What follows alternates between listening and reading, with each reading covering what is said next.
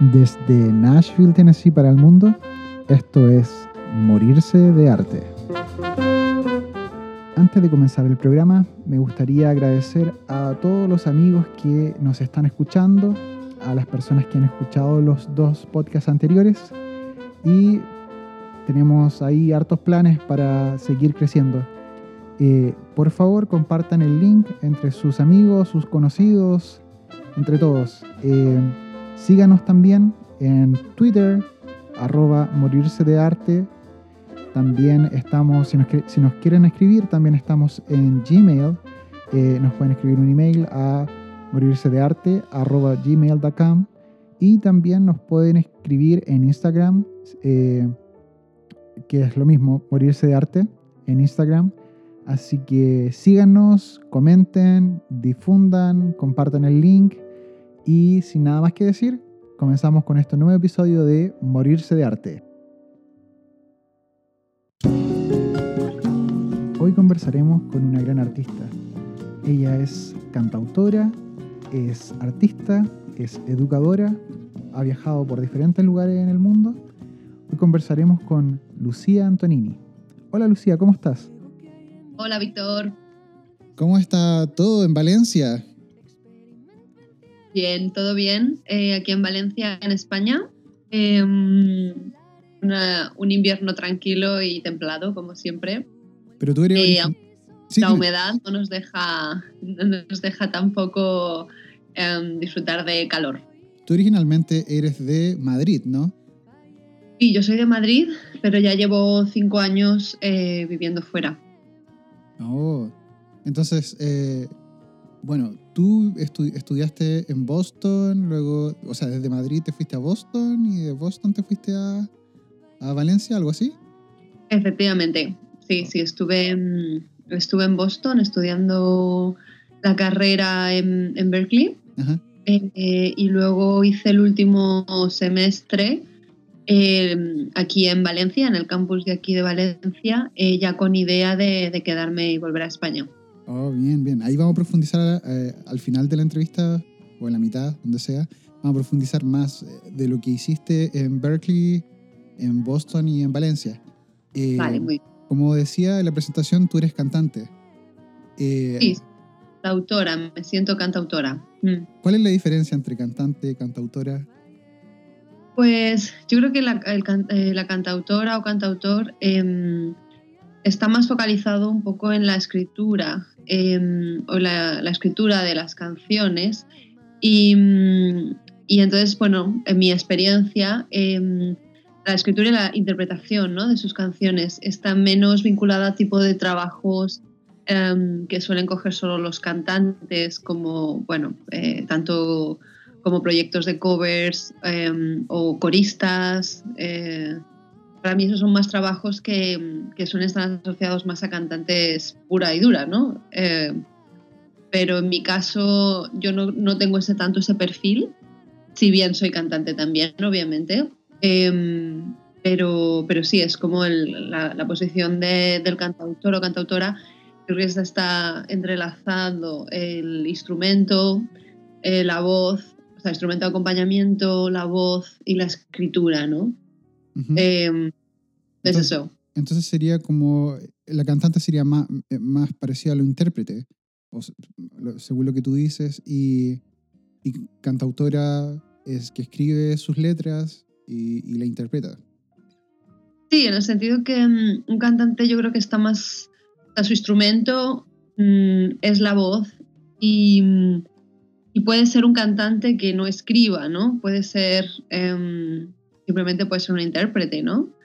Em, pero el cantautor, aparte de cantar, escribe y no todos los cantautores eh, tienen una técnica de, canto tan pulida, ¿no? O sea, aquí tenemos el ejemplo de, de em, Joaquín Sabina, por ejemplo, o, bueno, muchos otros, ¿no? Y que Bob Dylan incluso, gente que, bueno, eh, predominaba a lo mejor más la, parte poética de las letras, em, pero también se les llama cantantes, pero no son cantantes específicamente, ¿no? Oh, interesante. Oye, em, cuéntame cómo, cómo comenzaste en esto, cómo comenzaste desde pequeña, eh, ¿Viene de familia de músicos? ¿Alguien hace música en tu familia? Pues mira, en mi familia sí que hay, sí que hay, ha habido gente vinculada a la música. Eh, bueno, mi padre siempre ha cantado em, y actualmente canta en coros. No, no, no, se ha dedicado profesionalmente a ello, ¿no? Em, pero, pero bueno, siempre ha estado allí. También me contaba mi familia italiana. Em, tengo pues una prima que es cantante soprano, un primo que también es, bueno, sobrino, que es eh, batería, otro bajista. Y estos dos, la prima y el sobrino sí que han intentado hacerlo profesionalmente y lo combinan con otros trabajos, pero, pero sí, está la familia italiana, sí que está. También tuvimos un, un bisabuelo tenor por ahí por la historia. Y luego la familia española también la hermana de mi abuela ha sido profesora de piano toda la vida. Eh, todos sus hijos tocan instrumentos. Eh, pero bueno, yo en mi familia directa, o sea, lo que viví de niña, no viví la música en casa, digamos. No, no la viví. Pero bueno, mi descubrimiento fue un poco, mm, a ver, fue un poquito a raíz del colegio, yo creo, que en una de las clases, bueno, o sea, yo odiaba la clase de flauta. Claro. Eh, horrible, como todos. bueno, no sé cómo será en España eh, en, el colegio, pero claro, eh, me acuerdo en, en, mi colegio, más que nada en, la educación media, que sería ya, ¿cuál, ¿cuál sería eso? ¿Como el high school? ¿Qué sería? ¿Cómo se llama? ¿La prepa? ¿Cómo se le llama? Pues debe ser, no lo sé, aquí, bueno. ¿El high school? ¿Cómo le llaman allá? El, eso. El eso. Eso que ahí, si tú tomabas música, eh, te obligaban a tomar flauta. Entonces tenía que tomar flauta y era como ah, horrible, horrible, O sea, y era el tipo de flauta, como claro, todos tocando la misma flauta Horner. Y el, primer año tocar todos flauta. Y era como, ¿por qué? Si todos, algunos tocaban guitarra, otros tocaban, no sé, batería, otros tocaban, pero claro, eh, la profesora solamente hacía que tocáramos eh, flauta el primer año y ya el segundo año ya podías tomar eh, otro, otro instrumento, que era la guitarra o la flauta. Pero claro, eh, no, no, sé cómo, cómo, es allá. O sea, em, ¿te obligan a tomar la flauta también o, o tienes un italiano. Ok. Pues el sistema educativo tampoco es el español, pero bueno, soy mi experiencia nosotros teníamos música, muy poca música, la verdad, y teníamos desde los 12 hasta los 14, esos mm. tres años tuvimos clases de música y ahí es cuando decimos flauta. Okay. Claro, eso es lo que yo te puedo relatar. Más allá en high school, como dices, no, no existía música en el colegio, ya eran todo clases particulares que tú tomabas fuera de la escuela. Ah, ok. Entonces no tienes como en el colegio, no tienes música como tal, no, asignatura. No, Ah, interesante. Porque en Chile se supone que, bueno, no sé cómo será ahora porque ha ido cambiando y todo, pero sí hay música, eh, sí hay como un ramo. De hecho, en mi liceo, que, que era técnico, que significa que tú estudiabas además una carrera, como hacías el high school, como la educación media, y además tomabas una carrera extra. Entonces salías con un título como profesional. Wow. pero era muy duro. Entonces yo estudié eh, en un técnico eh, que era eh, electromecánica, que fue lo que estudié. Y, mm. claro, tuve muchos ramos, habían ramos, bueno, no muchos, pero habían ramos que eran artísticos. Y eso me abrió un poco la cabeza, o sea, tomé teatro, bueno, eso era un poco, esa no era como un ramo, pero era como extracurricular. había también, tomé uno de dibujo, que me encantó. Eh, y bueno, claro, también por el tema de los profesores. Eh, los profesores son los que marcan también. Eh, ¿Tú tienes alguna experiencia en, en, tu juventud también con algún profesor que te haya marcado? Y también debo decir que al final de, o sea, en el sistema español, en el sistema español existe la posibilidad, bueno, ahora ya es que no sé, porque como han cambiado tantas veces, pero cuando yo estudié sí que sé que existía la posibilidad de hacer el bachillerato que se llamaba los últimos dos años de high school, Sí que sé que a una amiga mía, por ejemplo, hizo el, esos dos últimos años de un bachillerato artístico, ¿vale? Musical no existía, pero sí existía artístico y a lo mejor existía también técnicos, como tú dices. Pero bueno, no, eso no lo sé tan claro. Y, nada, bueno, también antes para antes de quería contar la experiencia de la flauta para terminar, porque sí fue eso como decía, ¿no? Que la, la, odiaba, no me, no me, me, atraía para nada, ¿no? De la manera en que nos lo estaban enseñando. Y, pero recuerdo el último año, fueron con 14 años, em, con 14 años que eh, yo estaba desatendiendo, ¿no? En la clase como la mayoría, y de repente el profesor me llamó. Me llamó y me dice, tú, eh, a ver, canta esta partitura que estábamos haciendo. Y claro, yo había estado totalmente desatendiendo, tal, pero en ese momento dije, ah, pues eh, me puse, eh, lo leí un poco así más o menos, tal, y ahí noté algo. Eso fue, yo, bueno, yo tenía 14, yo creo, y ahí fue cuando el, el hombre me dijo, ah, bueno, bien, Súper motivador. sí, pero que yo misma me di cuenta de decir, no ha ido tan mal. O sea, como que raro, si no estaba prestando nada de atención, eh, me daba lo mismo, y, pero lo he hecho así de repente y no ha salido tan mal. Y dije, uy. Y a partir de ahí, fue ese verano que, mm, que empecé a interesarme más por explorar un poco eso que había sentido cantando esta pequeña partitura. Y, ahí yo recuerdo que me, me juntaba con, con, unas amigas de clase y empezamos a grabar en, en cintas, cassettes. empezamos a grabar, hacíamos como pues, covers, nos poníamos, em, nos poníamos canciones de los Beatles, de lo que escuchábamos en su momento, em, de Mecano, recuerdo, los Beatles, Mecano, el grupo español. Y, y nada, grabábamos por encima cosas en, voces. ¿no? Y entonces eso fue el primer verano que empecé con la música, con 14 años, y luego ya un, con 15 em, tuve un primer noviete que, que, tocaba la guitarra.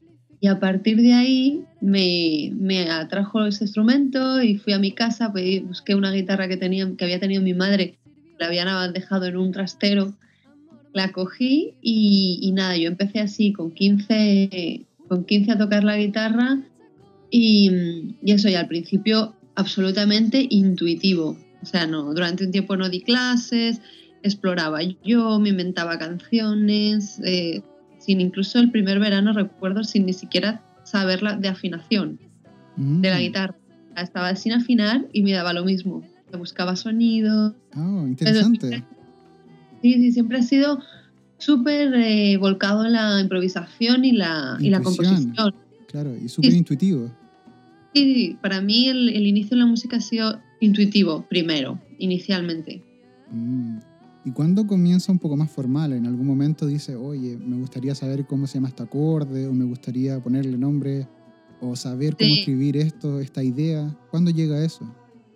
Pues después de ese verano, ese primer verano que yo estuve con la guitarra probando yo cosas y tal, y me grababa, siempre me he grabado, eso sí, como técnica, técnica, ¿no? De oído, claro, solo, solo sabía tocar de oído. Em, pues después de ese verano ya me busqué un profesor particular em, y yo recuerdo que era un guitarrista que especializado en blues. Oh. Entonces Sí, yo empecé. el hombre me daba un montón de material. La primera escala que aprendí fue la pentatónica. Y. pentatónica. Super blues, así como. me ponía. Sí, me ponía todo temas de blues. Em, y todo era blues. Y claro, igualmente eh, había muchas veces que me daba tanto temario y yo tocaba poco en clase. O sea, le escuchaba, miraba tocar, luego me llevaba trabajo a casa, pero eh, yo recuerdo que mucho de lo que él me daba no me daba tiempo a asimilarlo, ¿no? O sea, como eso ahí empecé a ver mm, pues un poco quizás fallos en el, sistema pedagógico, ¿no? Pero, pero bueno, igualmente sí, mi, inicio fue, digamos, a través del blues, básicamente. Bueno, hemos conversado un poco de eso en los, en los anteriores programas, de cómo muchas veces los profesores tratan de acercarse de cierta forma como imponiéndote su método o su tipo de música sin antes como preguntarte como qué tipo de música te gusta a ti y cómo enseñarte. Porque claro, hubiera sido distinto si a lo mejor el tipo eh, hubiera entregado o volcado el conocimiento que él tenía en el blues, en algún pop, sabiendo que, no sé, pues, a ti te gusta mucho más el pop o te gustaba en ese tiempo, no sé, el rock o algo así. Eh, y que hubiera volcado ese conocimiento en vez de entregarte un bloque de conocimiento de blues con la escala pentatónica y con todas las demás escalas y modos y todas esas cosas. Entonces, claro, creo que mm, ahí hay un, tipo de falla que creo que pasa en muchos lugares. Claro, pues en, mi, en mi caso, claro, podía haber, eh, haber eh, tanteado que, que vivía un poco la composición, ¿no? Y a lo mejor eh, ir aplicando conocimiento técnico que me hubiese dado, pero siempre dirigido a la composición, porque desde el inicio yo he estado ahí. Entonces sí, sí, sí, totalmente de acuerdo. Hay que tantear, tantear. Sí, de hecho yo estoy aplicando eso a mi alumno. Antiguamente era como, claro, eh, tienes que aprender eh, a, no sé, pues, a leer una escala y todo. Y sí es importante leer escalas y, saber el nombre de las notas y todo. Pero creo que ahora para mí es más importante que ellos tengan una meta, un goal, y tengan esa, esa, meta y digan, por ejemplo, cuál es, que sea su meta, que no sea mi meta. Entonces su meta, por ejemplo, va a ser, no sé, ahora tengo un par de alumnos y no sé, pues uno me dijo, ay, me gusta esta canción. Y me gusta en un estilo mexicano, un estilo corrido norteño. Entonces buscamos el tema y él recién está comenzando. Entonces su meta va a ser tocar ese tema, va a ser tocar esa canción. Y luego y en base a eso yo ir enseñándole eh, acordes o diferentes digitaciones o escalas para que él pueda moverse dentro de, esa, canción o él pueda hacer lo que él quiera dentro de eso. Entonces, eh, yo creo que hay que cambiar un poco la perspectiva de cómo enseñamos también a, a nuestros alumnos. Sí, sí, sí, totalmente de acuerdo. Oye, entonces, para, para entender un poco, tú vienes, tu padre es italiano, tu madre es española. Eh, influencia italiana, influencia española, ¿cómo, cómo es esa mezcla? Pues bueno, em, digamos que yo he crecido en España. nací aquí, crecí aquí. Solo estudié, digamos, el liceo, la educación italiana, hasta de los 3 a los 18. Y mm, me voy todos los años a Italia desde pequeña. ¿Tú hablas italiano? Sí, sí, sí. Eh, pero, la, pero quizás la, toda la influencia cultural realmente más grande eh, es española. Eh, es verdad que bueno, ha debido haber algo ahí, un pozo de todo un poco de la literatura, pues hombre, la perspectiva de todo el estudio, de todas las, todo el estudio, mi educación ha sido italiana, ¿no? Es que hay un pozo ahí que ni siquiera yo soy consciente y un sistema, porque al final es un sistema de, de pensamiento también, de ver las cosas, ¿no? Es verdad que, mm, pues bueno, debe ser propio también italiano. Yo recuerdo, no sé, recuerdo mucho las clases de filosofía, en mi caso, ¿no? Algo, algo había ahí, no sé, si era el profesor o, o, quizás todo el sistema, que sí que los profesores de matemáticas como que nos hacían pensar mucho. Era bastante teníamos que muchos exámenes orales. Entonces, cada semana mm, teníamos que exponer en público. Interesante. Mm, sí, entonces eso sí que hay algo, hay algo ahí que seguramente me ha, me ha marcado, ¿no? Está claro.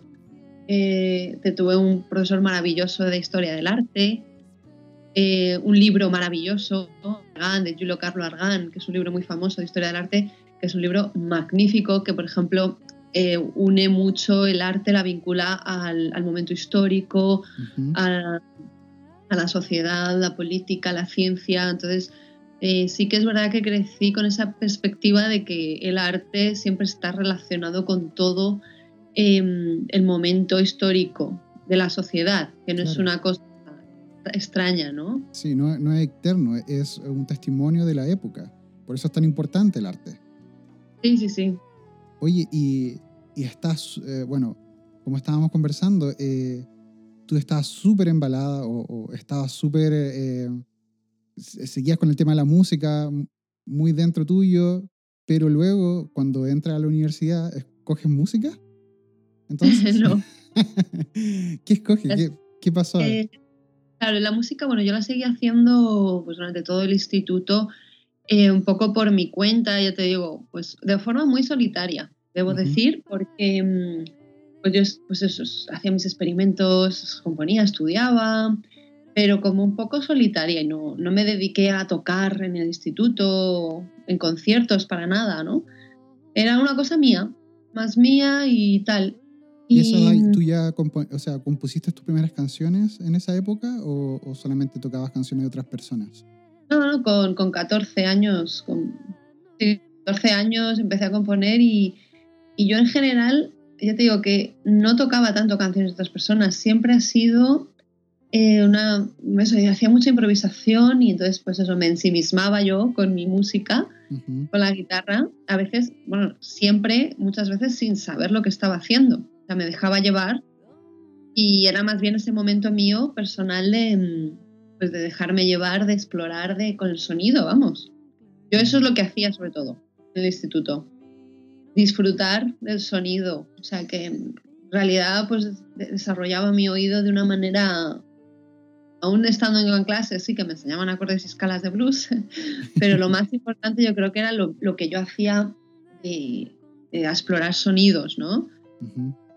De, Bueno, un poco el blues tiene eso también, es súper introspectivo, que, que mira mucho hacia adentro, mucho de improvisar, o sea, estás dentro de las mismas escalas, eh, eh, son la misma progresión, entonces eso, esa estática de progresiva eh, te da un espacio para irte hacia adentro. No, no tienes que estar pensando muchísimo, ok, eh, ahora salto a este acorde o a este acorde, qué acorde viene, sino que te aprende la, te, aprende la progresión y ya es súper intuitivo eso, qué es lo que viene. Entonces ya te despreocupas y ya empiezas a pensar solamente en la letra o no sé, en otras cosas, en el sonido. Eh, no sé, siento que el, el, blues da eso. Entonces yo siento que bueno, de cierta forma el blues te dio, te dio esa libertad también. A lo mejor sin darme cuenta, sí, ¿verdad? sí. Entonces, bueno, seguimos ah, con, la ah, música y después eh, terminaste eh, la prepa o eh, la ESO y luego... Sí, te cuento. ¿Entraste a bachillerato o universidad? Sí, em, no he terminado la frase, entonces sí. Em, la música se quedó en, paralelo y yo sí que luego entré a la universidad, pero durante este tiempo yo siempre había dibujado. Ok. Entonces, eso también desde pequeña me había acompañado, quizás antes que la música, que la música fue, fue como no tuve tampoco inspiración en casa, fue algo que me, que me dio un poco el colegio, empezar a tener contacto en el colegio, ¿no? Pero el arte, sí, el arte fue desde el inicio, desde más pequeña aún, ¿no? el arte visual. Entonces, eh, yo siempre dibujaba y ya también con 15 años yo ya empecé a estudiar dibujo más profesionalmente, más seriamente y tal. Y, mm, y se me daba bien, eh, no sé, parecía que eso también se me daba bien. Total que mm, yo decidí, que con 17 años tuve una revelación y nada, decidí que iba a hacer arte, iba a hacer la carrera de arte también porque yo no había mm. hecho ni conservatorio. Entonces, es cierto que yo no sabía por dónde, o sea, si remotamente eh, habría pensado algún momento, oye, ¿y la música qué? Pero yo no tenía ni idea, no sabía. Yo, eso, que era un poco aislada mi relación con la música, era personal, independiente, pero no, al no tener esa base, en España tampoco había, no había muchas eh, escuelas de estudiar música moderna. No, luego ya salieron más academias de música moderna, pero en nuestro caso. Tú me dices conservatorio, había muchos conservatorios, pero no muchas escuelas de música popular. No existían, claro, no existían escuelas de música popular. O jazz o esas cosas, ¿no? Em, el jazz ha tardado mucho en llegar a España en, a nivel de formación. Em, entonces, eso no, yo realmente es que creo que no tenía ni idea, claro, decía, ¿cómo voy a poner a estudiar conservatorio tan mayor, no? Entonces, eh, claro, estudié la, la, Universidad de Bellas Artes, que me daba un título, que bueno, que también era y es mi pasión, también el arte, ¿no? y, y, entonces por eso elegí eso. Luego hubo verdad que después del primer año de arte, ahí sí que el primer año en arte, pues por casualidades empecé a tocar con gente. se conoció un grupo de amigos que tocaban música, música irlandesa, muy random. Y, y se me, se- empecé a explorar con ellos, me, me salí un poco de mi cueva musical y entonces eso fue muy interesante porque empecé a tocar un poco con ellos, ahí se me empezaron a, a expandir un poco mis posibilidades, mi experimentación musical y tal. Y, ¿De y qué nada, edad ahí sí estamos que hablando? Sorry. ¿De qué edad estamos hablando? ah, eso fue con, pues eso, a salir de los 18 años, Ujú. 18, 19. Y, y nada, y es cuando ya pensé dejar, en, dejar la carrera de la Universidad de Arte. Se me pasó por la mente buscar algo de música, pero otra vez me volvió un poco la, un poco la cosa de, es que no sé por dónde, no sé dónde cogerla, no sé dónde, no sé cómo, ¿no? Em, eh, o sea, lo veía todo muy, muy, muy ambiguo, no sabía ni, no tenía referencias tampoco y, y ya ahí sí que me llegó la presión de la familia, ¿no? Has empezado esta carrera, termínala. Ujú. Un profesor mío también me decía, no, Lucía, tú tienes que hacer arte. Entonces, bueno, un poco por todo, por todo eso, pues nada, seguí un poco la carrera de arte. Em, la música se siguió siendo en paralelo, yo seguí estudiando cosas de música en privados, ¿no? También estuve, estuve, hice bastante, una formación un poco amiganera, ¿no? Hice hice un año de canto, luego me apunté, bueno, en- estuve dos años haciendo percusión en una escuela de música municipal de la ciudad. Em, entonces, bueno, probando, ¿no? O sea, me formaba un poco aquí y allá. Em, y luego nada, luego ya de eso terminé mi carrera de arte, me dediqué al arte visual profesionalmente, y me metí en el circuito artístico profesional y pues eso, pasé todos los concursos, me fue yendo bien, em, empecé a hacer exposiciones, em, pues yo muy, muy volcada en toda esa investigación, em, pues empecé, empezó a irme bien, la verdad. Y hubo un momento que, bueno, la música siempre seguía ahí de lado, tal, que eh, ya totalmente establecida y en el circuito artístico y muy bien, y no sé qué, de repente unas amigas me proponen hacer un, un grupo. Ok. Que venga, sí, vale. y, y no sé, al principio fue fatal, pero de repente se me despertó otra vez no sé qué y eh, de repente empecé a, a toda velocidad. Eso empezó a, a toda velocidad, me empecé a volcar en ello, pa, pa, pa, pa. empecé a progresar muy veloz, muy rápido. em, trabajando con estas amigas y ¿Qué tipo de nada. música era? pues era una música, digamos, el neofolk que llaman. Ok. Eh, mm, un neofolk pop, éramos instrumentos en acústico, íbamos dos guitarristas, guitarras acústicas y una viola. Ok. Y, y nada, componía yo y componía la otra guitarrista y escribíamos en inglés, fíjate. Oh. Eh, sí, nuestra banda que se llamaba On Your Bike. y, y ahí todavía, eso, yo todavía tiraba muchísimo de la intuición. O sea, porque o sea, yo escribía un poco por oído. Entonces, eso, hacía cosas o sonidos, acordes que ni, ni siquiera me tomaba la, molestia de analizar. O sea, me daba lo mismo. O sea, yo un poco escribía por oído. Todavía, ¿sabes? Mm, interesante, Eh, sí. Un poco por pereza también, ¿no? Es que no, me, no lo necesitaba. No, no, no- sentía que necesitaba interpretar todo lo que hacía. Me sonaba bien y ya está. Y nada, entonces la cosa fue creciendo, vamos a dar conciertos. Claro, la primera vez que di un concierto, eso fue como una revelación mística, Mm, porque, claro, me subí a un escenario y, bueno, tuve dos. Primero fue en una, una librería, el primero, o sea, justo iniciando, y luego ya fue un escenario y eso fue, claro, eso fue ahí, bueno, ya había, te voy a decir que toqué una vez en, espera que se me estaba olvidando, había tocado una vez, eh, con- o sea, en- al final del, del instituto, ujú. del high school, sí toqué un- una vez en una obrita de teatro, toqué una, po- una cosita, una, una canción que le hice a un soneto de Cervantes.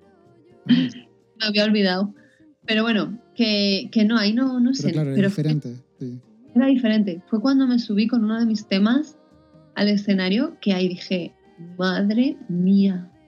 Dije, pensé, por fin salgo de la cueva y lo comparto con la gente. Claro, algo que tenías tan profundo y no querías compartirlo y, cuando lo compartes como, wow, como, ¿qué es esto? ¿Qué es esta sensación? Esto fue, te recuerdo, además que lo tengo grabado, el momento. Me acuerdo el, el segundo en que pensé este pensamiento, me acuerdo dónde estaba, me acuerdo todo, y de esa sensación de, wow, ¿qué es esto? Y entonces nada, fue a partir de ahí, claro, yo empecé ahí a tope. Tanto que mis amigas, mis amigas se fueron desviando un poco porque ellas eran artistas las dos, visuales. Y hubo un momento que les dije, chicas, me lo quiero tomar más en serio. Eh, quiero volcarme más en esto. Mm, ¿Me seguís o no? Y ahí es cuando ellas me dijeron que no, que, que bueno, pues una de ellas en su caso mm, pues estaba dedicando a la educación artística y, no podía dedicarle tanto tiempo a la música tal, y la otra quería hacer, quería explorar con música electrónica y otras cosas y no, y no. Entonces nada, dije, bueno, pues yo me voy a seguir, empecé el proyecto en solitario y luego ya sí que, bueno, en todo esto tuve varios profesores de guitarra, me seguí formando con guitarra a nivel privado. Eh, di con uno que, que había estudiado en Berkeley y, me dio sobre todo mucha armonía. Entonces, claro, eso me, me, fue abriendo todavía más y más, ya empecé a entender más de lo que hacía. Y, y, ahí es cuando pues un poco me animé, dije, mira, o hago lo hago ahora o ya jamás en la vida. Oye, pero a este punto, eh, según lo que me habías contado, eh, tú ya habías expuesto en un montón de lugares, tenías tu nombre, tu nombre establecido como artista ya profesional. De hecho, tiene una escultura también que me contaste una vez, eh, afuera de un metro. Eh, ¿Dónde está esa escultura? Ah. Cuéntame un poco de eso. pues sí, eso fue un trabajo de, universidad, o sea, que lo hice cuando aún estaba en la universidad. Fue un premio de, que se hizo entre la Universidad de Bellas Artes y, la empresa de la vivienda, de transportes en Madrid. No, la, vivienda, perdón. La empresa de, eh, municipal de la vivienda en Madrid y necesitaban, fue un concurso un poco con alumnos de Bellas Artes para poner culturas en la ciudad. y fíjate, yo estaba primer año de escultura, 22 años, y hicimos bocetos todos, unos, unas maquetas en barro, y nada, les gustó mi pieza y la eligieron. Wow. Y sí, eso fue otro tema, porque ahí empezó un trabajazo, claro, y tenía que hacer la escultura esa de que era pequeña, de 50 centímetros, la tuve que hacer eh, a dos metros de diámetro. De una, bueno, entonces fue todo un trabajazo. Y bueno, total, sí que entre ese premio y otros premios. Ah, bueno, y eso está, está, colocada en, una, en un barrio de Madrid que se llama Carabanchel. Está fuera del metro, me decías, ¿no? Eh, no, está en un barrio del sur de Madrid. Ah, entonces cualquier persona que pueda ir puede ver tu escultura ahora. Sí, sí, sí. En la calle, sí, sí. increíble pero que fue un trabajo en realidad como de estudiante, solo que bueno, ganó el premio y entonces uf, tuve que ponerme a trabajar, pero eh, que era un trabajo de estudiante, ya te digo. Pero lo que voy es que ya tenías varios premios y todo, tenías como de cierta forma tu vida ya pavimentada para seguir siendo algún artista y seguir teniendo y todo, y sales de esto de lo que se llama el comfort zone, la zona de confort, y dices, ¿sabes qué? Yo ahora quiero hacer otra cosa. No otra cosa, sino que, claro, bueno, de cierta forma sí, quiero hacer otra cosa. Quiero, quiero volver, a, volver a estudiar y, y empezar desde cero. Sí, fue un poco, a ver, muy intuitivo. Pues absolutamente intuitivo, absolutamente, o sea, intuitivo y, sí, básicamente intuitivo, porque en realidad tampoco, sí, yo creo que, hombre, lo medité y lo pensé, pero en realidad, eh, en realidad me dejé llevar, ¿sabes? Por una sensación de, también un poco agarrar la oportunidad, porque eso, si no, lo, si no lo hago ahora, no lo voy a hacer jamás. Y es verdad que tenía todo, todo preparado en arte para seguir y seguir bien. pero, pero claro, lo otro sé que era, estaba siendo tan fuerte y, y bueno, tenía la posibilidad de, yo tuve, justo esos años, tuve un trabajo también de, media, de part-time en una fundación de arte iberoamericano. Eh, de arte iberoamericano, yo organizaba exposiciones, con ellos les ayudaba y eso me ayudaba pues a pagar todos mis proyectos, ¿sabes? A seguir trabajando. Y entonces, bueno, en ese momento pues sí, podía, yo pude, pude hacer ese cambio, ¿no? No, no tenía, no tenía más responsabilidades que yo misma, ¿no? Entonces, obviamente estaba en un momento que yo pude. Eh, y entonces, bueno, no sé, fue un poco eso, intuitivo y decir, también, no sé, era algo que, que, me siempre quería haber, o sea, quería haber hecho, pero dije, es que, no sé, pensaba, no, no en otra vida. Claro, pero como que lo ibas postergando la idea, ibas postergándola y en un momento dijiste, bueno, no sé, me imagino. Eh, nunca lo tomé, sí, nunca lo había tomado en serio. Claro, lo estabas postergando y, en un momento dijiste, bueno, ya en una sola vida, entonces o lo dejo ahora o lo dejo para la próxima. Sí, sí, eso era, fue, fue exactamente eso. Decir, ¿por qué no? O sea, si lo puedo hacer, dije, ¿por qué no? Y vamos a ver hacia, a dónde me lleva, ¿no? no pero bueno, sí que no es nada fácil, ¿no? no y no ha sido fácil. Todos los siguientes pasos em, no han sido tampoco nada fáciles. También precisamente eso, al haber abandonado una línea que ya, como dices, estaba pavimentada, ¿no? O sea, mucho, muchísimo trabajo también ahí. Tampoco fue fácil, no sé, ahora con perspectiva también lo miro y digo, joder, que uf, dejé también mucho sin darme cuenta, ¿no? Claro, Pero... porque dejas familia, dejas un país también donde, donde tienes, claro, todo, donde ha hecho todo tu trabajo, deja una carrera, todo eso y por empezar un sueño, como te digo, desde cero en un país nuevo, donde no sabes qué va a pasar, cuáles son las expectativas. Es una, es una locura visto desde fuera, claro. es una locura total, ¿no? Y, y de hecho aún ahora, porque hace poco que volví, en realidad hace solo dos años y medio que volví de Estados Unidos. Eh, todavía, eh, todavía estoy, ahora mismo, o sea, todavía sigo asentándome la vuelta, ¿no? Porque, claro, con ya mm, eh, tanto cambio, ¿no? tanto cambio te, te, da un vuelco, ¿no? Y de identidad, sobre todo, ¿no? pierdes todo tu circuito social, Sabes que en artes va todo mucho por, por como clanes. Clanes artísticos. Ah, entonces tú, yo era parte de ese clan. Entonces, claro, de repente, chao, chao clan. O sea, eh, dejas el clan y pues sí, te vas. Y eso, un poco ahora todavía, te digo, estoy como reubicando mi identidad todavía, fíjate. Y nada, o sea, maravilloso en parte, pero, pero sí, sí, todavía ese, cambio es, fuerte, eso hay, hay que decirlo. Claro, porque claro, desaparece del radar de las personas y para uno es como, claro, cuando uno se va del país, ya sea por cuando tú vas a estudiar y todo, y, y dejas familia o, o, trabajo, lo que sea, para uno es como que cuando se va del país, como que el tiempo queda congelado. Entonces, claro, uno sigue su vida y uno cuando vuelve tiene la sensación de que todo va a volver a ser, no, bueno, no volver a ser como antes, pero tiene la sensación de que las cosas no cambian tanto, pero cuando llegas todo ha cambiado muchísimo, en un año las cosas cambian muchísimo, en dos y en cinco ni te, ni, te imaginas. Entonces, claro, personas, eh, instituciones que desaparecen o no sé. A ver, en mi eh, caso sobre todo cambié yo. Oh, interesante eso también. Ah, yo cambié más que los demás, quizás. Claro, eh, todavía ahora, estoy como presentándome de nuevo alguna gente, porque todavía no he reconectado con toda la gente, bueno, la, gente que, en realidad sí que me interesa volver a conectar.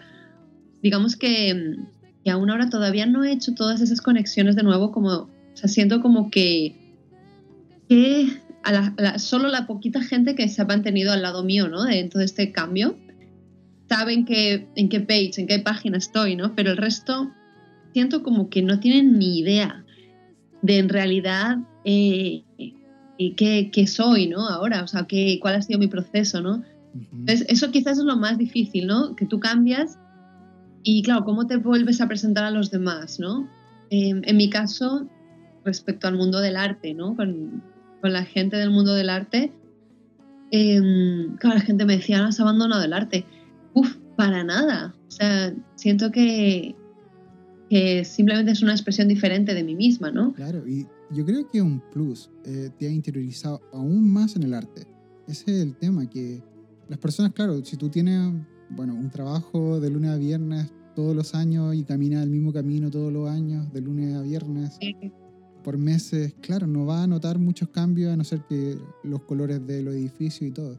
Pero cuando tú viajas a otro país, conoces otras culturas, estás en conversaciones con otras personas, estás viendo otras realidades, estás estudiando, estás interiorizándote en, otros, en otras materias, viajas a otro lugar después, eh, conoces otras personas, claro, el mundo para ti cambia y, interiormente además cambias muchísimo. Entonces cuando tú vuelves a tu país, tú eres totalmente distinto, no eres la misma persona. Eh, totalmente. Por eso es súper importante, es súper interesante cuando uno hace ese cambio y las personas que hacen, o las personas que han sido súper exitosas, son personas que han salido de este comfort zone que le llaman, esta zona de confort, que, que claro, que eran oficinistas o que trabajaban en banco, no sé qué, y siempre habían querido hacer algo y, por ejemplo, comediantes o artistas, y, salen, de, y salen, dejan ese trabajo, lo dejan todo y dicen, me voy a dedicar a esto. Solamente tengo una vida, eh, lo voy a hacer. Y lo hacen. Y, y, luego, claro, siempre al comienzo, en estas biografías que tú lees de personas súper importantes o músicos trascendentes, son personas que, que claro, eh, no fue fácil al comienzo. Eh, y luego comienzan a haber retribuciones de esto. Pero no es algo que es inmediato, no es como que tú vuelves a tu país y eres súper famoso y súper exitoso. Eso no, pasa. No, no, espero tus palabras, Víctor. Es así, sí.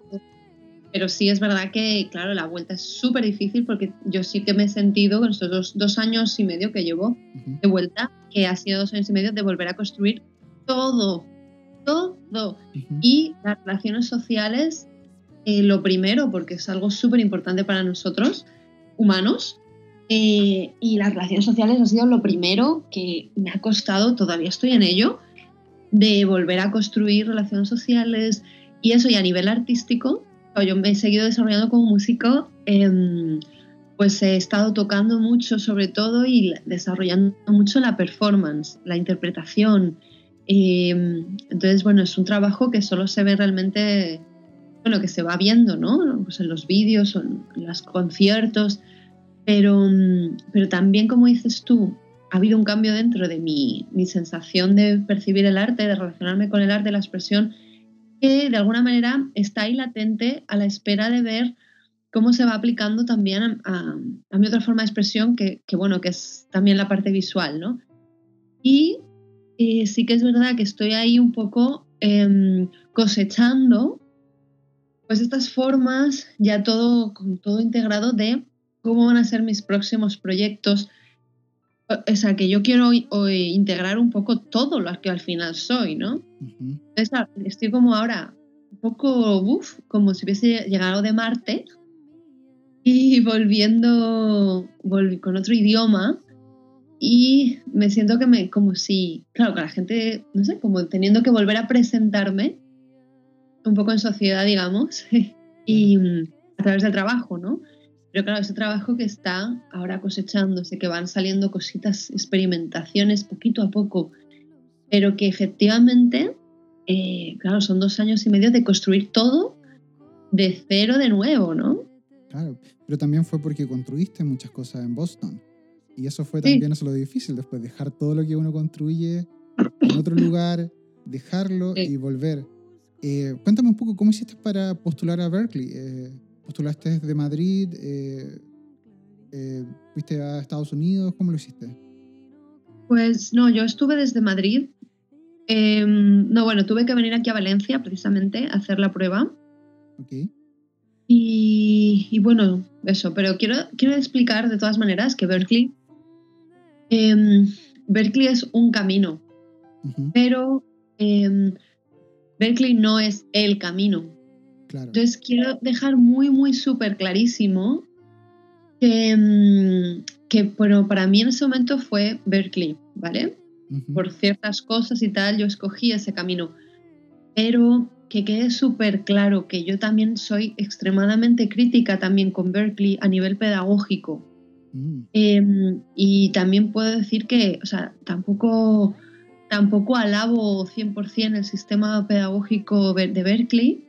Mm, no, tal y como está montado ahora, em, depende de quién se lo recomendaría o no, ¿vale?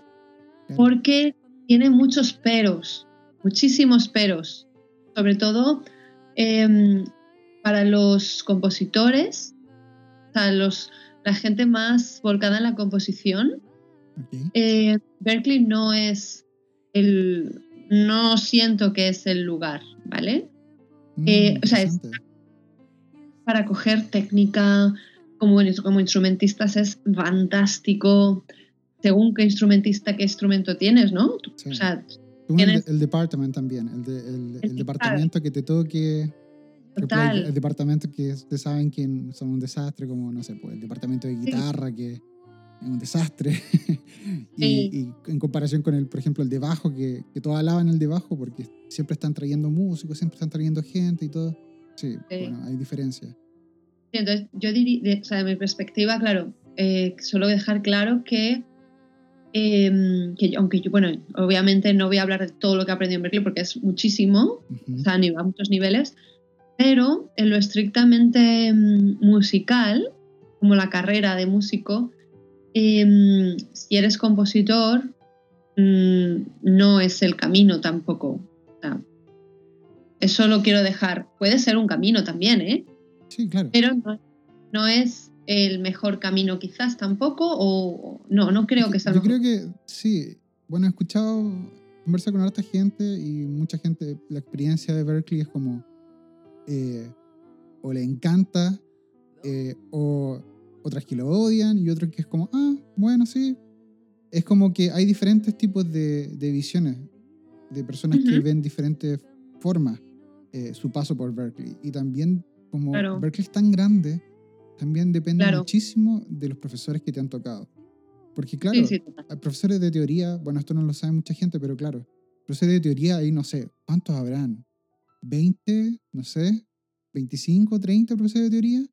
Y claro, tú puedes tener un profesor de teoría para toda tu vida, o tú puedes coger uno, después cambiarte a otro, y solamente tienes cuatro años.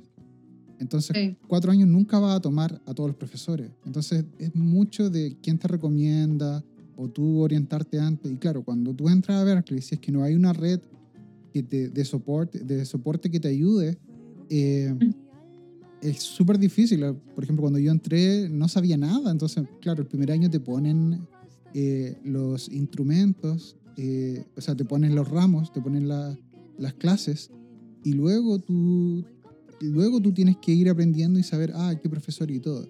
Eh, con tus amigos tú vas preguntando y diciendo, oye, ya, mira, eh, ¿qué profesor tomo para teoría? ¿Qué profesor es mejor para armonía? No sé.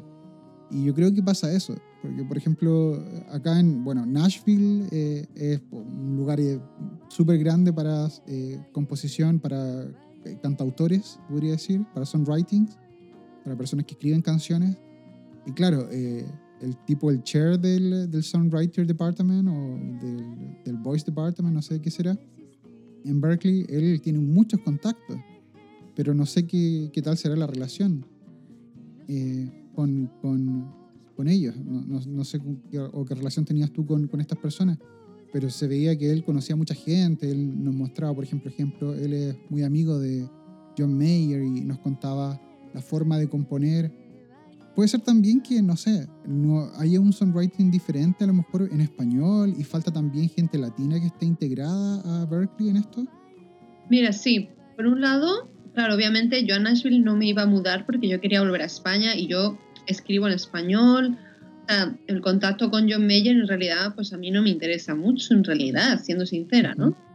Entonces, efectivamente, hay, un, hay una parte ahí que mm, quizás a nivel de composición en español no hay, bueno, ya andaban diciendo que se iban a contratar a Jorge Dressler, al final no, se estaba valorando ya cuando los últimos años que yo estuve, el último año ya se valoraba esa opción, pero bueno, eh, no, no, se llegó a hacer, ¿no?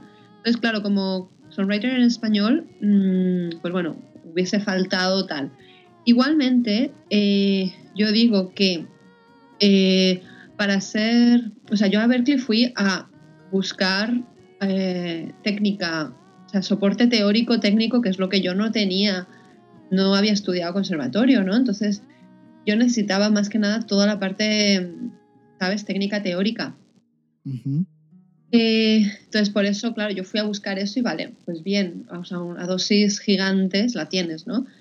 Pero sinceramente, Berkeley mm, para composición, mm, yo creo que, es, que el proceso de un compositor es más tú contigo mismo, con buscándote a gente que inspira, eh, copiando, inspirándote, puedes tener un tutor, ¿no? O sea, el maestro, de repente tienes charlas con ese maestro, o procesos de creatividad. Y eh, Berkeley no, no abundaban los procesos de creatividad. O sea, era más, Berkeley es más técnico, o bueno, la parte de improvisación de jazz, desde luego, ¿no?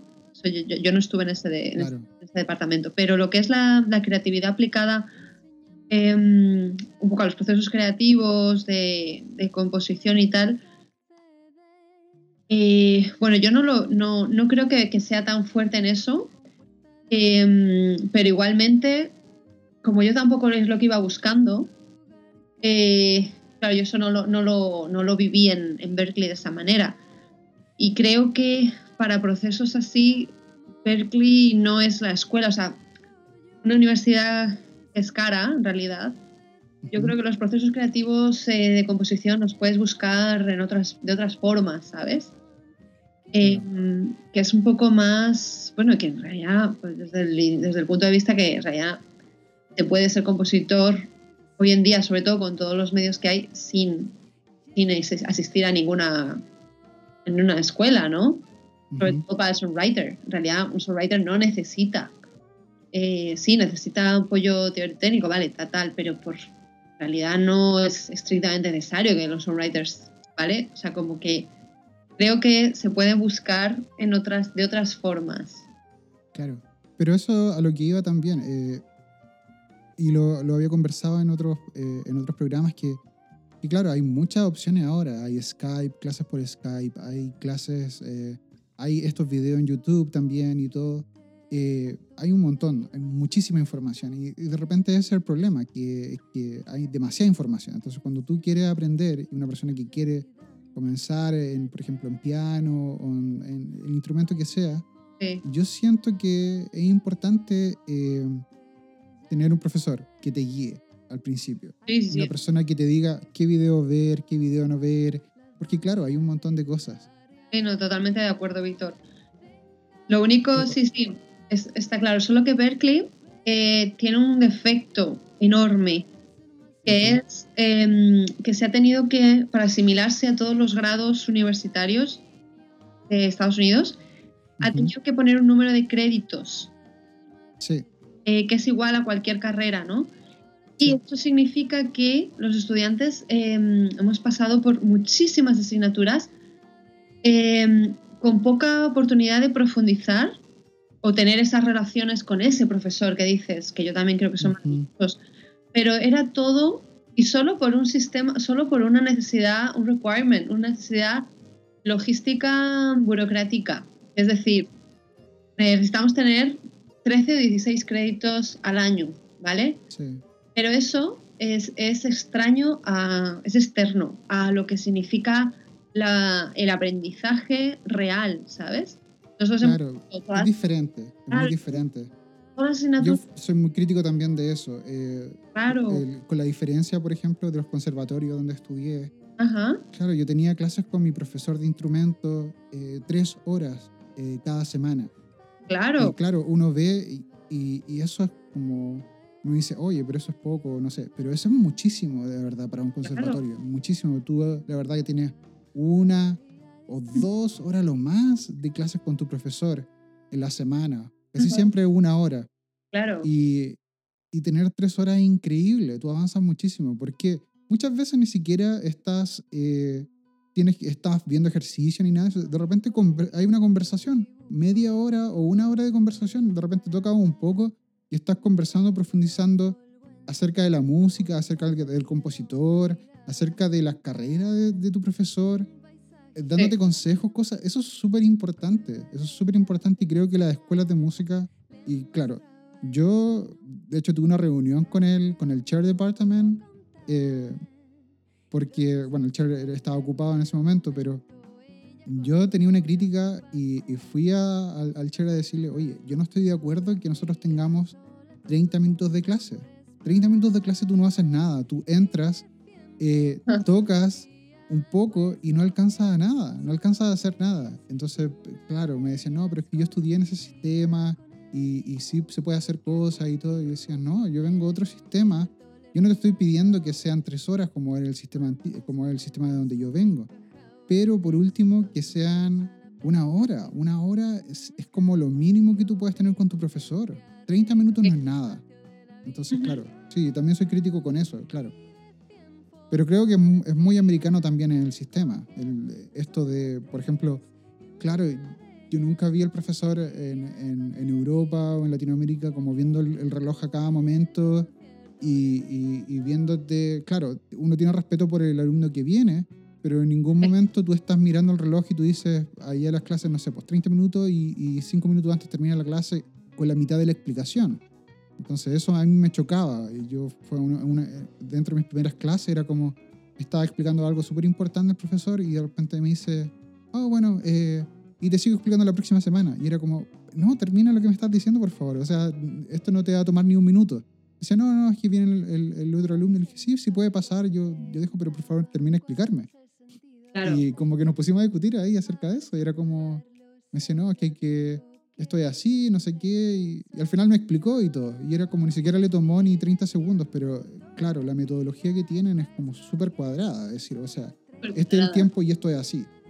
Entonces, pero bueno. Por eso sí, dime. aconsejaría, ¿no? Para aconsejar a la gente que, que lo piense, el Berkeley como, una, como la vía, o sea, que, que, bueno, que, que, hablen con la gente de su instrumento, se busquen a alguien de su instrumento eh, que haya hecho Berkeley para pedir todo el consejo y según las, esto es como el médico, según la situación específica de cada paciente, eh, le va a funcionar o no, ¿vale? Claro. Solo dejar ese consejo porque, claro, no, no, quiero tampoco eso, hacer publicidad de Berkeley como pareciendo que esto es la mejor manera del mundo. No, es una manera. Y, y, bueno, pues eso. Que ya a mí me. O sea, yo también soy lo que soy ahora gracias también a Berkeley, pero fue en mi caso específico con todos los peros y con todo, pero que no, que se quede claro, ¿no? Bueno, es que lo que hay que dejar en claro es que la escuela no es como que tú llegas a la escuela y listo. Como que tú, mm. como que muchas personas piensan, ya, voy a llegar a Berkeley y voy a ser famoso. Y no es eso. No, también este tema de, de, Instagram, de Facebook y del media eh, da la, la la perspectiva de las personas de, lo inmediato, de, ser famoso rápidamente, de obtener las cosas y no. Y el camino de ser artista no es así, es súper largo, es difícil, eh, no es fácil y no es como que llega a la escuela y listo. Es súper difícil, o sea, eh, yo los primeros años en Berkeley era como que, y hasta el último semestre yo creo, llega a puntos donde tú crees que te va a volver loco. y, eh, o sea, literalmente, o sea, de locura, porque que es demasiado, demasiadas cosas. Entonces no es algo. Es, Berkeley es bueno porque puede absorber muchísimo conocimiento, pero es demasiado, es demasiadas cosas. Son es muchísimas cosas que hay. hay demasiadas carreras, demasiada gente interesante, muchísimas masterclass. Hay demasiadas cosas que ver. Por eso, para mí, Berkeley es, increíble. Pero claro, si tú vas también con, con, uno va con la idea de que, bueno, voy a llegar a Berkeley, no, eh, es, no, no significa que solamente Berkeley tiene, eh, tiene, tiene el conocimiento absoluto. Puede ir a cualquier lugar y ser un, buen músico, eh, que es lo que un poco tú dices. Eh, se trata solamente de la motivación de cada persona también, de trabajar duro. Claro, totalmente. Y el camino de cada uno, porque justo lo que estamos hablando, yo creo que es intrínseco al, artista en sí mismo. Em, al final lo más importante es que, cada uno haga su propio camino, es decir, que, se mantenga lo más auténtico a uno mismo, aún siendo duro, pero que creo que es la única manera de realmente poder decir algo eh, es siendo, aún no esté solo, pero haciendo el camino que, que tú realmente como artista sientes. Entonces, por eso todas las fórmulas, las fórmulas, em, las fórmulas establecidas em, no sirven. También a la hora de componer, en realidad no sirve nada de las fórmulas establecidas.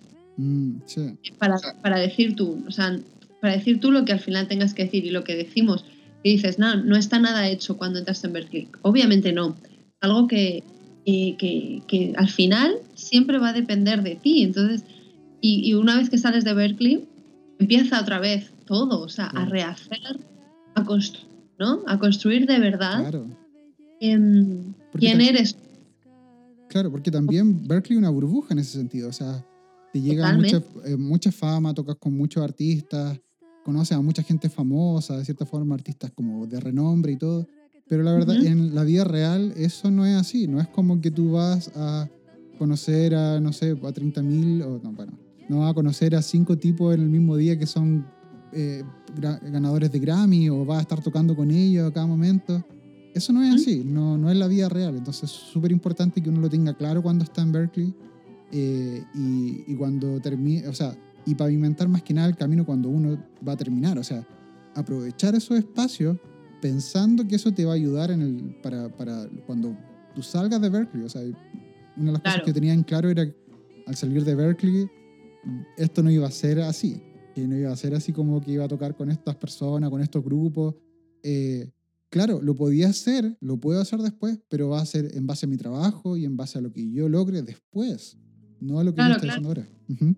Y también eso, o sea, salir un poco de lo preconcebido, que, que tú a lo mejor em, o sea, eh, hacerte tu yo, o sea, descubrir que, cuál es tu yo de verdad auténtico, ¿no? O sea, que no quiere decir que, que, todos tengan que hacer lo mismo, ¿no? El departamento de composición, o sea, el departamento de composición, el departamento de songwriter, el departamento de, de, arreglistas, no, no, todos van a salir siendo arreglistas, compositores, cantautores, em, según el modelo de John Mayer, el modelo de tal, tal, tal, todos los modelos, al revés. Spencer Spalding o todo, no sé. Efectivamente. Entonces, al final, em, eso es, son inputs, pero que, que, que, tú al final puedes ser, eh, encontrar exactamente lo que tú como persona al final aportas, ¿no? Por ejemplo, la vía de la, la, vía de la educación, eh, que, que, yo en realidad no lo había pensado, ¿no? Em, pero y he empezado a dar clases este año. Sí, eh, contando. Dime. A dar clases em, de música a niños, eh, de música e iniciación artística también. Okay. Y un poco por, empecé a sentir también un poco esa llamada, ¿no? De, de querer, de querer, aparte que, bueno, los niños siempre han sido lo que me han encantado, pero de querer a volcar un poco mi conocimiento después de tanto tiempo volcarlo también y darlo, ¿no? Y ofrecerlo. Em, y, claro, es que me estoy, estoy descubriendo, por ejemplo, algo que yo no, antes de empezar Berkeley, no sabía, que, eh, que, iba a convertirse también en una cosa pasional. Y, y, bueno, en ese sentido, gracias a Berkeley también lo, puedo estar haciendo, ¿no? Claro. Eh, las clases está siendo algo espectacular, que nunca jamás hubiese imaginado, ¿no? dar clases de música según mi trayectoria, pues está convirtiendo en algo hiper creativo también y que, como paralelo a mi trabajo como artístico, estoy encontrando una satisfacción y una fuente también de desarrollo mío personal, porque ser profesor es ser un investigador constante ¿no? y estar estudiando continuamente. De repente Claro, eso por ejemplo, eso, a eso voy, ¿no? Con el perfil tuyo individual como persona y como artista. De repente me ha dado una, una sorpresa. No sabía que iba a ser tan espectacular, ¿no? No es simplemente el no es simplemente el geek que te, que te da dinero, ¿no? O sea, para mí no es, ah, no, tengo que ser profesora porque no porque así los conciertos no me dan para vivir, ¿no? No, no está siendo tanto esa parte, ¿no? Ese papel, sino pues por sorpresa está siendo una pasión realmente. Qué bien. El, claro, es súper interesante. Eh, trabajar con niños además te abre muchas puertas. Te abre mucho más la imaginación, tienes que ocupar más la imaginación para poder enseñarles, tienes que meterse en su mundo además. Y eso es súper bonito. Eh, porque claro, te abre, eh, te abre otras herramientas que tú no, no sabías que tenías y, empiezas, porque claro, todos los niños son distintos y tienes que tratar de simplificar las cosas. Eh, Víctor Guten decía que, que una persona que domina un tema es, una, es la persona que te puede explicar algo súper fácilmente. Sí. Que no es la persona que te explica algo súper complejo, es la persona que te explica fácilmente y que puede explicarle en diferentes formas, es la persona que domina muy bien el tema.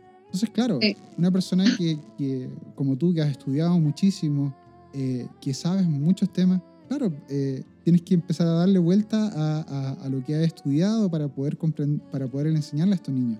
Y eso es súper gratificante. Súper bonito, porque es de utilizar además todos los recursos que tienes para organizar el conocimiento y, analizando, claro, la forma más eficaz según cada estudiante, como dices tú, ¿no? Pues cada niño es, otro mundo, otra forma de aprender que no es estándar, ¿no? Claro.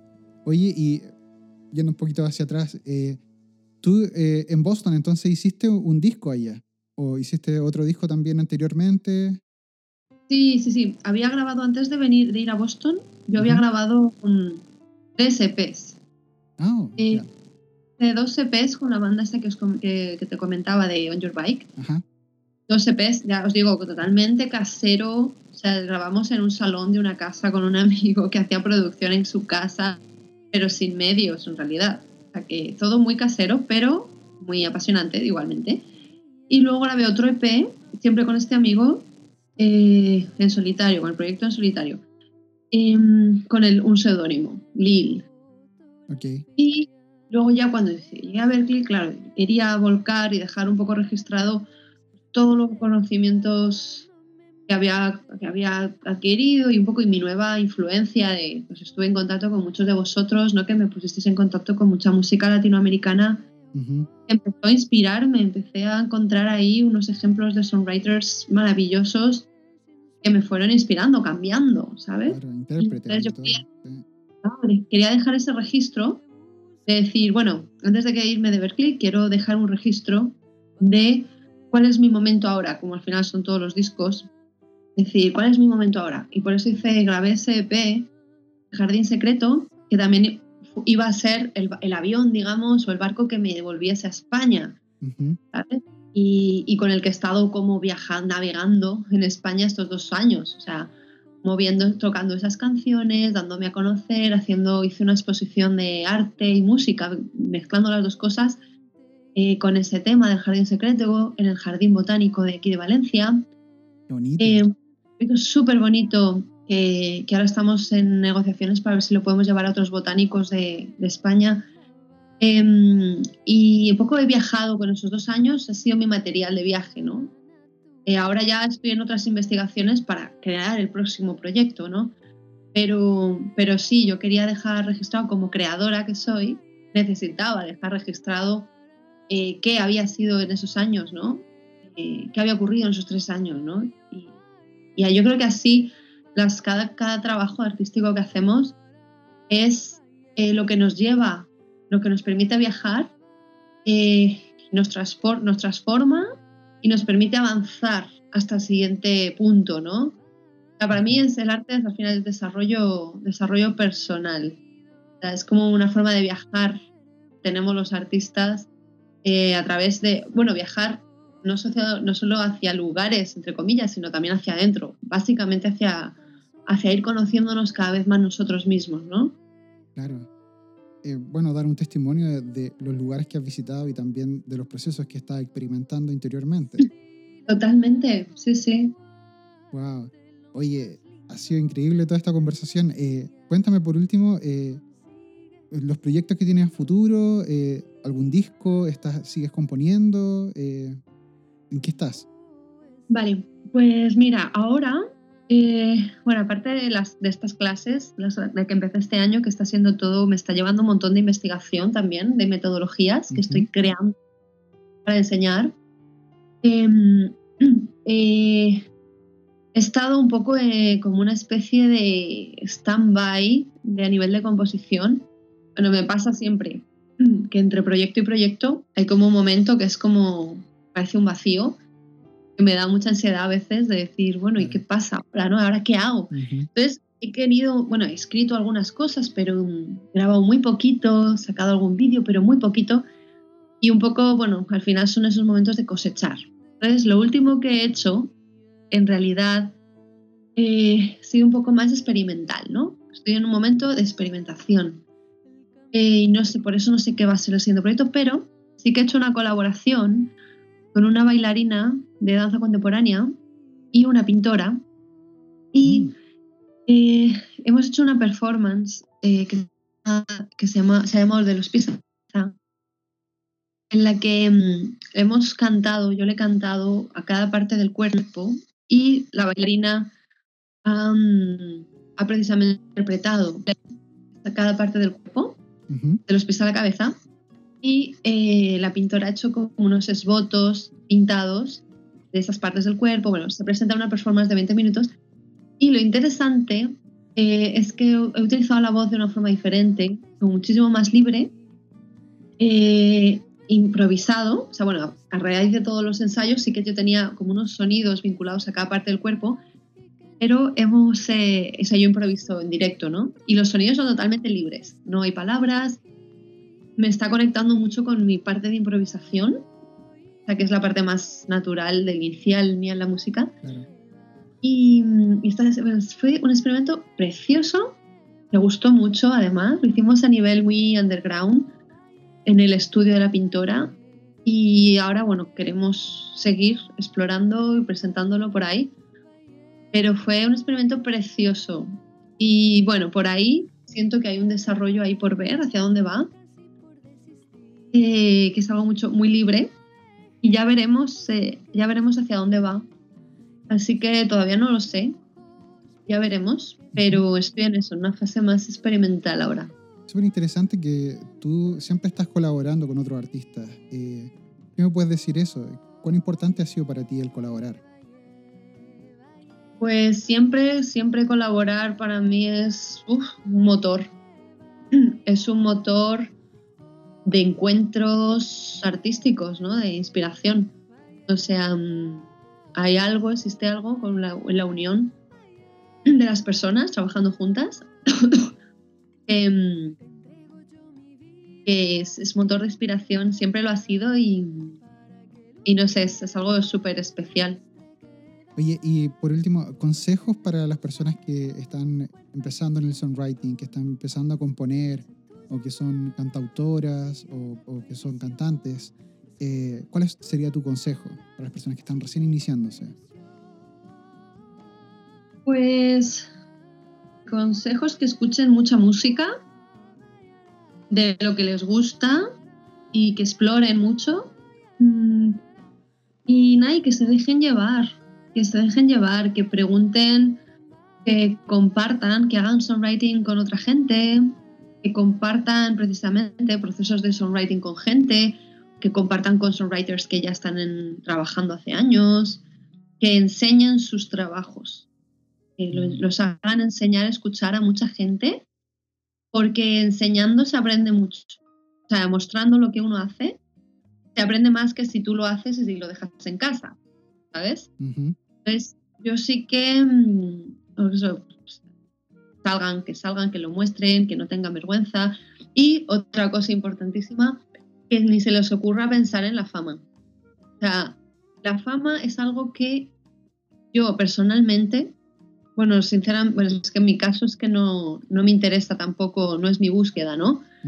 Pero es un consejo que sí quedaría. Si la fama tiene que llegar, va a llegar, pero porque el trabajo sea tan bueno que se sostenga por sí misma, por sí mismo, aparte de todo el business que hay que hacer, desde luego. Pero no puede invertirse el, foco de atención. El foco de atención tiene que estar en tu desarrollo como artista y luego en eh, pues sí, en darte a conocer, en promoverte, pero nunca puede ser la promoción o, todo el business acabe ocupando todo tu tiempo. O acabe siendo el foco, ¿no? O sea, no puedes meterte en la música para ser famoso, ¿vale? Eso es un error gigante. Entonces, yo diría que la fama ni lo piensen en ello, sobre todo al inicio. O sea, obviamente que no hace falta ni que se tomen tantas fotos en Instagram o huir de eso. Menos eh, que, no que las chicas no exploten su físico para pensando que van, a, que van a tener más seguidores, porque esos seguidores no son seguidores reales. Esos seguidores, eh, la música a lo mejor ni la, ni la van a escuchar, entonces que no se engañen, que hoy es muy fácil engañarse. Entonces, que no se engañen, que el camino del artista es diferente, es otra cosa. Entonces, bueno, ese es mi consejo. Yo sé que. Muy bien, sé que muchas, muchas artistas están influenciadas, mal influenciadas, y se piensan que es el camino, y lo estamos viendo en muchos casos, pero ese no es el camino del artista. Entonces, bueno, solo lo dejo ahí. Muy bien. Oye, muchísimas gracias, Lucía. Las personas quieren escuchar tu música, ¿cómo lo pueden hacer?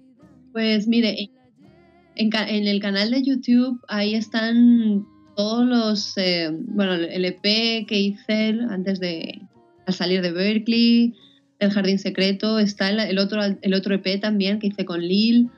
Eh, y luego, bueno, del, de los, del pasado de On Your Bike, que es la primera banda, queda un Bandcamp por ahí perdido en la red.